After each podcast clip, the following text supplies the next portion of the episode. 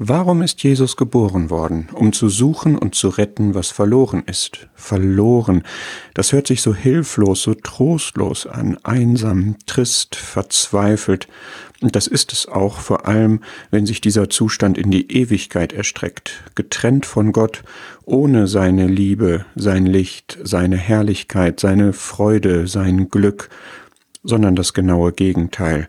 Das ist die Hölle, aber das ist nicht Gottes Ziel, sondern er hat die Menschen so geliebt, dass er seinen einzigartigen Sohn gab, damit jeder, der an den glaubt, nicht verloren geht, sondern ewiges Leben hat, eben alles mit Gott in Ewigkeit. Deshalb wurde Jesus geboren, er ist gekommen und er sucht.